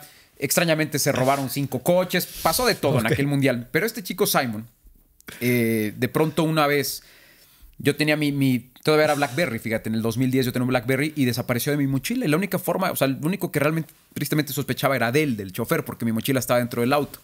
Y no, y no, yo no lo vi, no lo vi. Después me dice, ah, es que fui a lavar el coche. Quizá los, los que lo lavaron se lo robaron. Le dije, llévame. ¿Cómo? Llévame a ese auto lavado. Y le dije a un amigo mío, acompáñame. Hay que poner en perspectiva dónde estás. Estábamos en Johannesburgo, pero empezamos a manejar y a manejar y a manejar.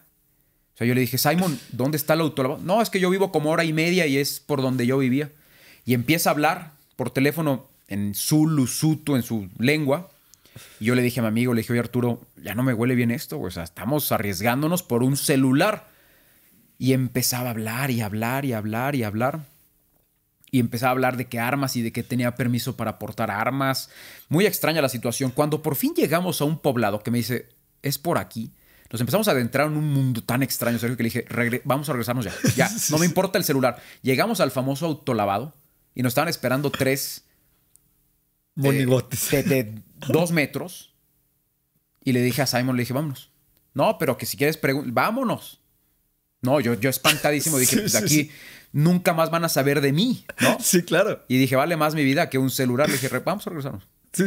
Y él estaba enojado porque pues como que se molestó que había sospechado el veto a saber en qué acabó ese asunto, si él fue o fueron realmente los del autolavado, pero una hora y media checo a la nada en Sudáfrica. Sí, sí, que es, eso es justo por lo que quería contar a la perspectiva de decir, ah, caray, pues sí, no es ir de vacaciones y moverte ahí en el centro. No, no, hemos pasado mil cosas. Es andar para arriba y para abajo. Nos han detenido policía en en Alemania también en una ocasión por exceso de velocidad y una policía que, era civil, o sea, tú nunca detectabas, hasta que te alcanzaba, uh, prendía la sirena. Entonces, eh, hemos pasado de todo. Un día, un día te andaban subiendo a alguna patrulla, ¿no? O algo así, no, no, no sé. en, Alemania. Se me está ocurriendo ahorita no, No, pues es que de todo, o sea. Eh, no sabes la locura que de pronto se puede desatar en cualquier tipo de cobertura. De todos los momentos que te ha dado tu profesión en el fútbol, sobre todo, o sea, ¿con qué te, con qué te, cuál es el momento que más te ha hecho, o sea, tengo algunos momentos, si, lo, llevamos al, tema de eventos y la parte deportiva, momentos que me han marcado, aquel partido de México-Sudáfrica, México-Francia en Sudáfrica en Pologuane, el gol de Javier Hernández que me tocó unos cuantos metros. Estábamos casi a cero grados. Yo estaba congelándome. Fue un gran partido. Además, tuvimos que volar en un avión privado. No había vuelos que nos pudieran regresar inmediato a Johannesburgo. Tuvimos que rentar un avión privado de última hora. Ahí con Martinoli, con Luis, con Tomás Boy, eh, no, Jorge Campos. Eh, fue bien complicada la logística en, Sudáfrica. Otro momento que me marcó fue el 0-0 México-Brasil. En el Mundial de Brasil 2014 en Fortaleza. Frente al anfitrión, frente al Brasil, frente al poderoso Brasil de Neymar y una actuación memorable de, Ochoa. Me tocó unos cuantos metros esa gran atajada hacia el lado derecho en un remate de cabeza de Neymar que se lanza Ochoa como a lo Gordon Bank sacando un balón que parecía imposible. Esa postal la tengo muy grabada.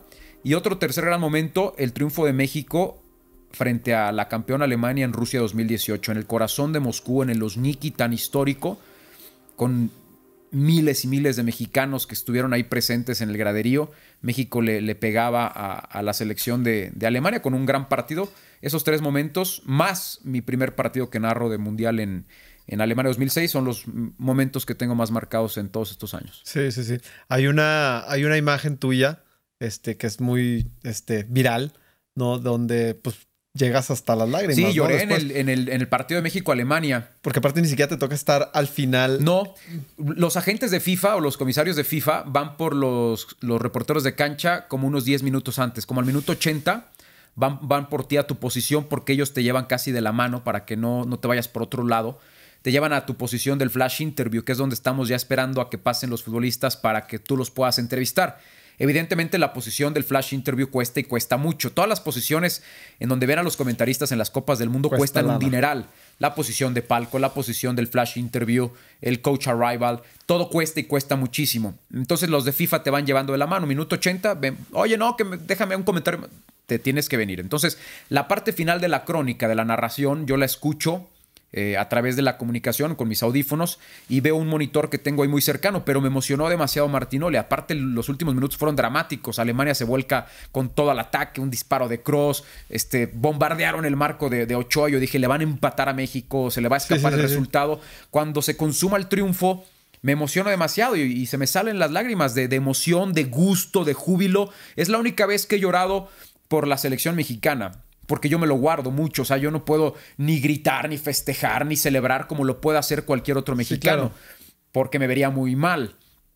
Eh, pero ahí se me Porque aparte tu proceso, pues digo, digo, obviamente uno como aficionado lo vive y vibra con la selección y todo, pero también tu proceso, pues digo, de cierta forma eres parte del equipo, ¿no? Cuando las derrotas, pues te toca ver las caras largas. Ah, me toca todo, y, yo. Y, es una atmósfera que, que, se, que se siente. Yo veo lo que nadie más ve. Así de fácil sea, veo cosas que nadie más, ni el aficionado más, más cercano a la selección ha visto. Veo lo que nadie ve. o sea, yo veo lo que ven los jugadores y los directivos y los entrenadores. Y he visto peleas, y he visto discusiones, y he visto mentadas de madre allá a la interna, y he visto cómo estuvo a nada el cuerpo técnico en el Mundial de Brasil 2014, encabezado por Herrera y, Santiago Baños, liarse a golpes con el cuerpo técnico de la selección de, de Holanda después de la eliminación, ahí en los vestidores rumbo al... cuando ya terminó el partido, que van hacia los vestidores en la zona del flash interview, de inmediato pedí a mi camarógrafo que volteara la cámara para grabar, llegaron los de FIFA y taparon la cámara, o sea he visto cosas que nadie más ha visto, ¿sabes? Esta es parte del privilegio de la magia que tiene mi, posición de privilegio de, poder adentrarme tanto, ¿sabes? Porque, por ejemplo, un partido como contra, el, contra Costa Rica, cuando México casi se queda fuera, pues también es la otra cara Esa fue una gran historia que me tocó también relatar. Martinoli está con su crónica enloquecido, embravecido del gol de Estados Unidos y por ustedes, por ellos, no por ustedes, este, no sirven para nada, etcétera cuando cae el gol de Estados Unidos, a mí en la banca me, empieza a preguntar Chicharito y creo que Javier Aquino que cómo va el, otro partido. Ellos estaban este, pasmados, estaban eh, blancos, pálidos, porque sabían que México estaba eliminado del, Mundial de, Brasil. Y cuando les digo que cayó gol de, Estados Unidos, festejan. Javier Hernández se levanta, golpea la, la banca de, de, de, entre enojo, júbilo, desesperación, impotencia. A unos metros yo tenía un Bucetich que estaba también impávido, sin poder hacer nada, ya sin capacidad de reacción. Una selección mexicana que se murió de nada. La peor crisis que me ha tocado vivir de la selección mexicana y me tocó también estar muy cercano a esa historia. O sea, México califica gracias a otra selección. Sí, y esa montaña rusa de emociones fue una locura, es lo que, locura. Pero a mí eso me encanta, che. A mí eso es a mí lo que me mueve, porque eso es lo que provoca que cuando tengo que escribir una columna lo traigo tan metido, o sea, veo los rostros, me gusta analizar los rostros, las caras de los jugadores. Eh, cuando el Chepo de la Torre estaba en crisis, cómo se iba al vestidor con la mandíbula apretada, los puños apretados, queriendo casi golpear al primero que se le pusiera encima. He visto tantas cosas, Checo. He visto a entrenadores amenazar a nuestros camarógrafos o a los camarógrafos de la competencia porque buscan desquitarse con el primero que tengan enfrente. No, hombre, podría escribir un libro. De verdad, de verdad. Ojalá que ¿eh? algún día, porque la verdad es que, digo, a mí me ha tocado escuchar muchas de estas historias, las idas al Cuscatlán, este, no, no, mil cosas. locura. Ahora, por último, Charlie, eh, porque ya te robamos mucho tiempo, este hoy con la apertura de ya no solo de medios tradicionales, sino que hoy en día cada quien puede tomar una cámara. Güey, no sé si quieres platicar esto, si no. Este, la, el acceso a poder llegar a una audiencia, a poder hablar. Digo, este podcast es prueba de ello, ¿no? Este, de poder llegar a una audiencia, poder decir lo que piensas, poder así. Eh, y poder crear una base de seguidores, ¿sí? A raíz de hablar de temas tan populares como lo es el fútbol en nuestro país. ¿Qué lección podrías dejarles a todos estos chavos que arrancan, que lo están intentando? Que muchas veces este tipo de medios o este tipo de apertura hacia, hacia, hacia una audiencia, pues puede hacer corto el camino de cierta forma, ¿no? Y cuando te hace corto el camino, ahorita acabamos de hablar de toda la experiencia que se tiene que construir para poder llegar a, un, a una posición como, como en la que tú estás. ¿Dónde piensas? O sea, ¿cuál es el consejo que tú le darías a quien fuera que esté? Porque no, no, es que esté bien o esté mal que, lo o que, que, se haga, sino ¿Cuál es el consejo que tú le dejas a toda esta gente que quiere hablar de fútbol, que quiere hablar de deportes, que quiere hacer periodismo, ¿sí? En, la forma que sea, al tener tan rápido el acceso al poder crear una, a una audiencia, ¿no? Mira, yo lo que siempre les digo es, aprovechen la tecnología. Aprovechen las herramientas que tienen hoy enfrente.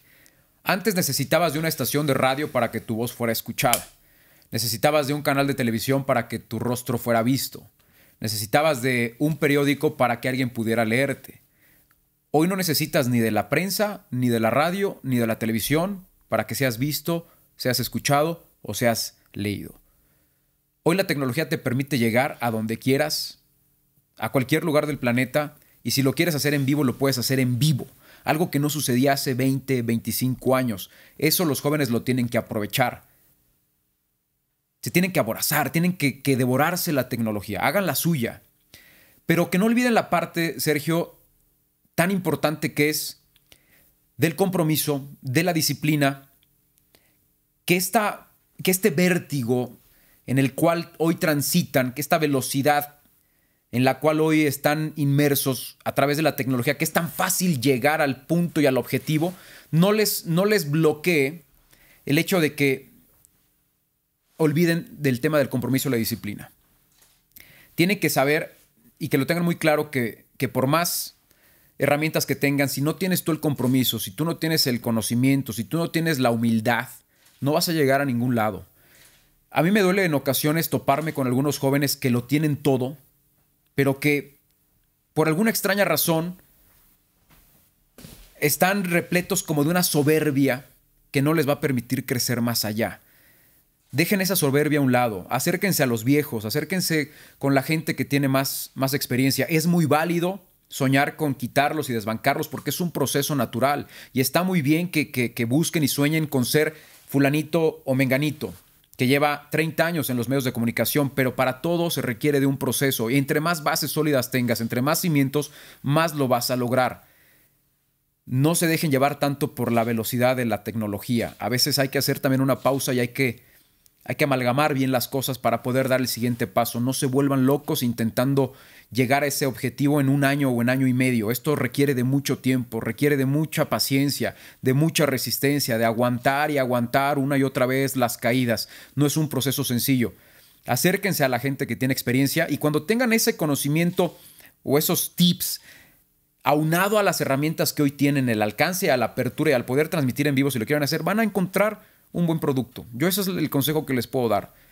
Aprovechen la tecnología, pero acérquense también a la gente que, lleva tiempo, les puede aportar muchas cosas.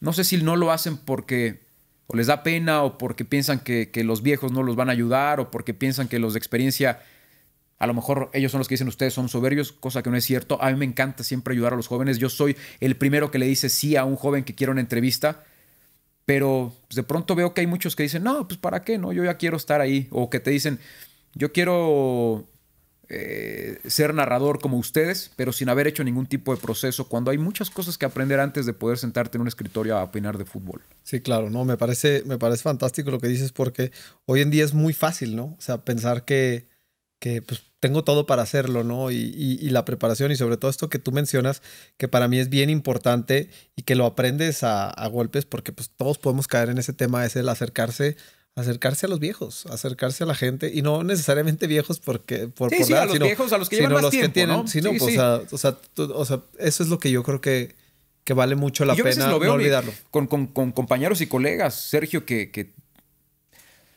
que los veo con esas ganas pero los veo bien desorientados, ¿sabes? Sí. O sea, no los veo aterrizados, llevan un año o menos trabajando y, y piensan que ya, lo, que ya lo consiguieron y que ya lo lograron, cuando les falta un mundo.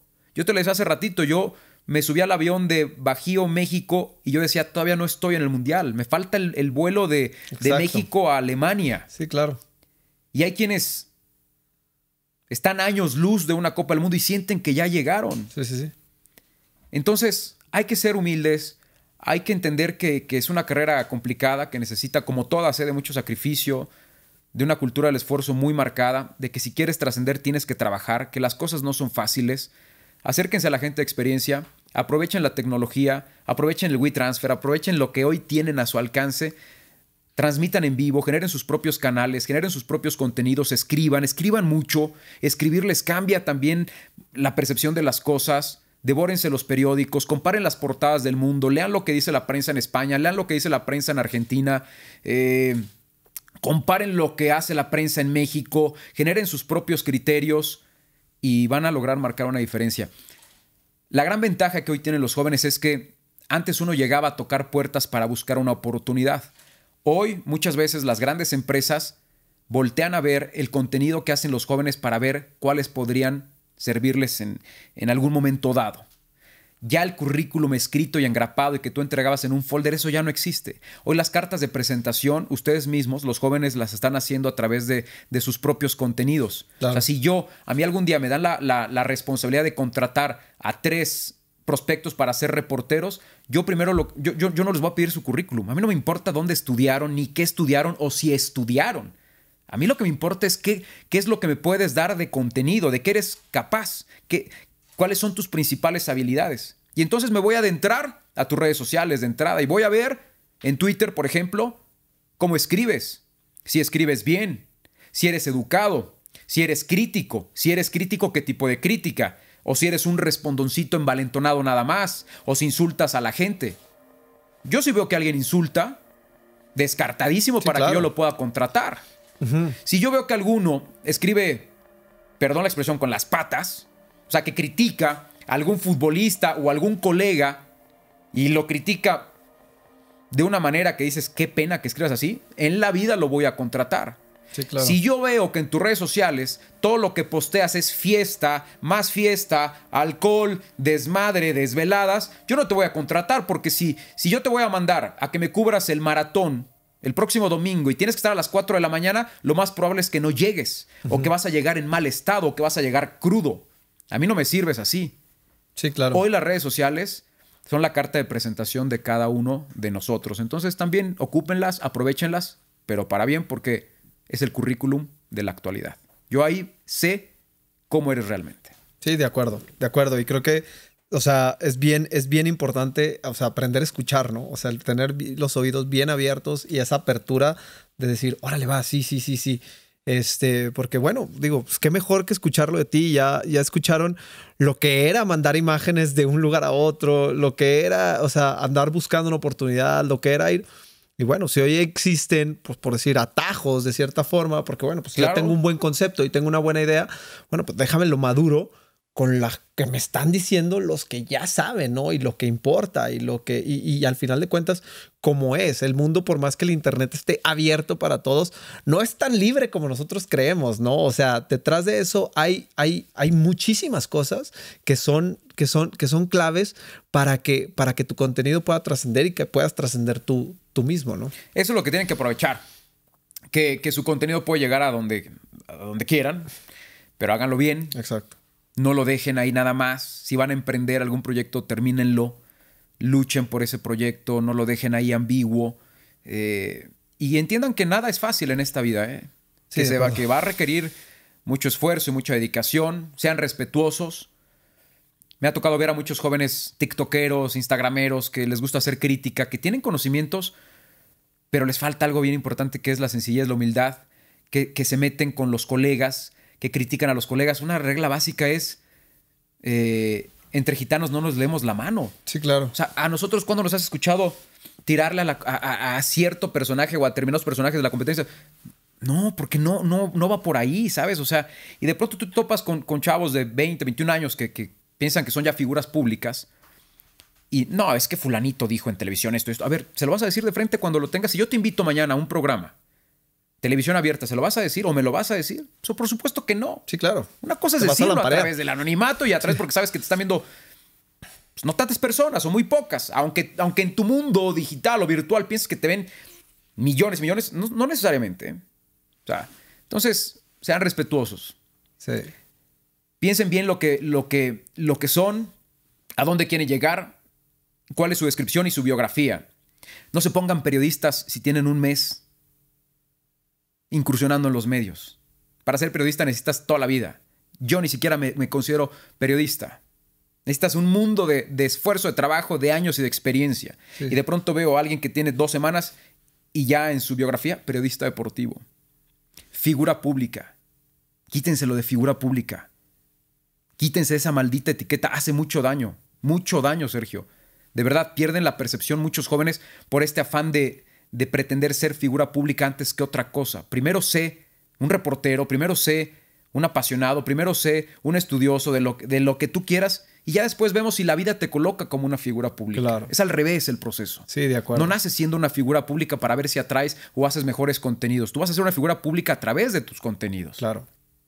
Sí, sí, sí, sí. O sea, lo, lo importante es enfocarte en que le muestres al mundo cuál es tu propuesta, ¿no? Y cómo lo, y cómo lo vas a hacer. O sea, ¿qué es eso que estás haciendo que nos puede hacer voltear a todos para, el buen contenido descubrir.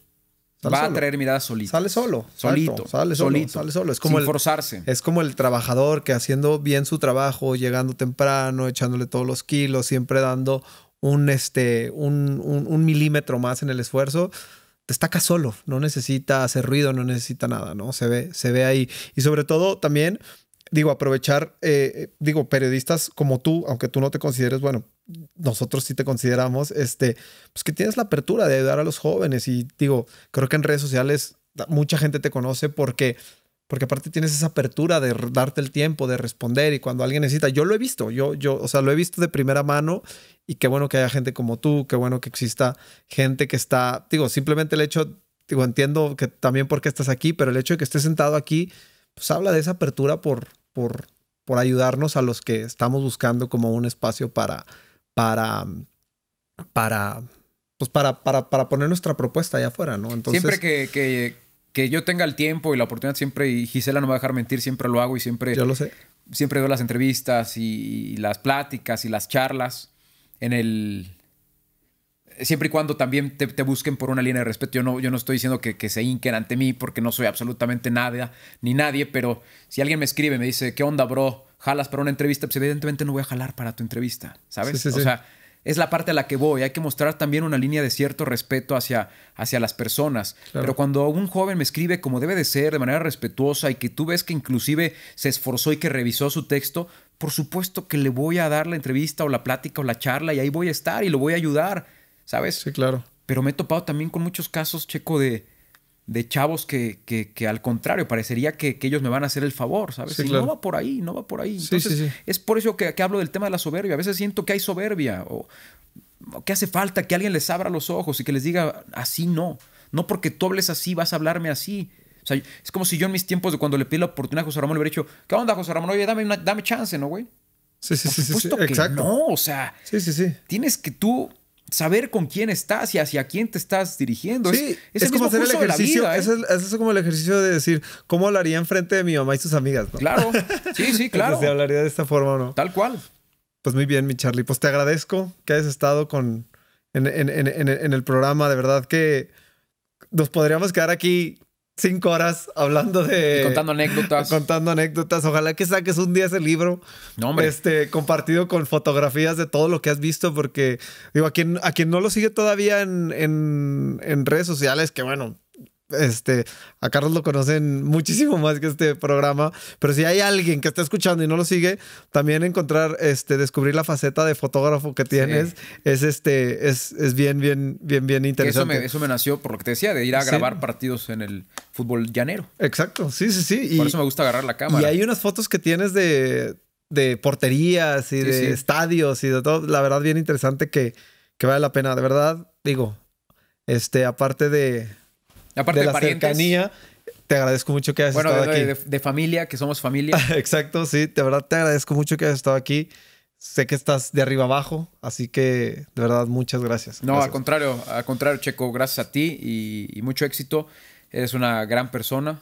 Te quiero, te estimo, te admiro, admiro tu perseverancia, tu dedicación, pero sobre todo el corazón que tienes. Eres, eres una alma buena. gracias. Y alma buena es difícil de encontrar en estos tiempos. Gracias, no, todas las personas tienen esa, ese ángel que tú tienes. Te lo agradezco mucho. Muchas gracias. Y a los que nos están escuchando, pues bueno, muchas gracias por, por haber visto el programa, por habernos escuchado. Eh, si están en Spotify, en Apple Podcasts, vayan al episodio que sigue. Todas las historias están muy buenas. Les agradezco que hayan estado aquí. Muchas gracias. Un abrazo, Carlos. Gracias. Gracias. Saludos a todos. Bye. Bye, bye.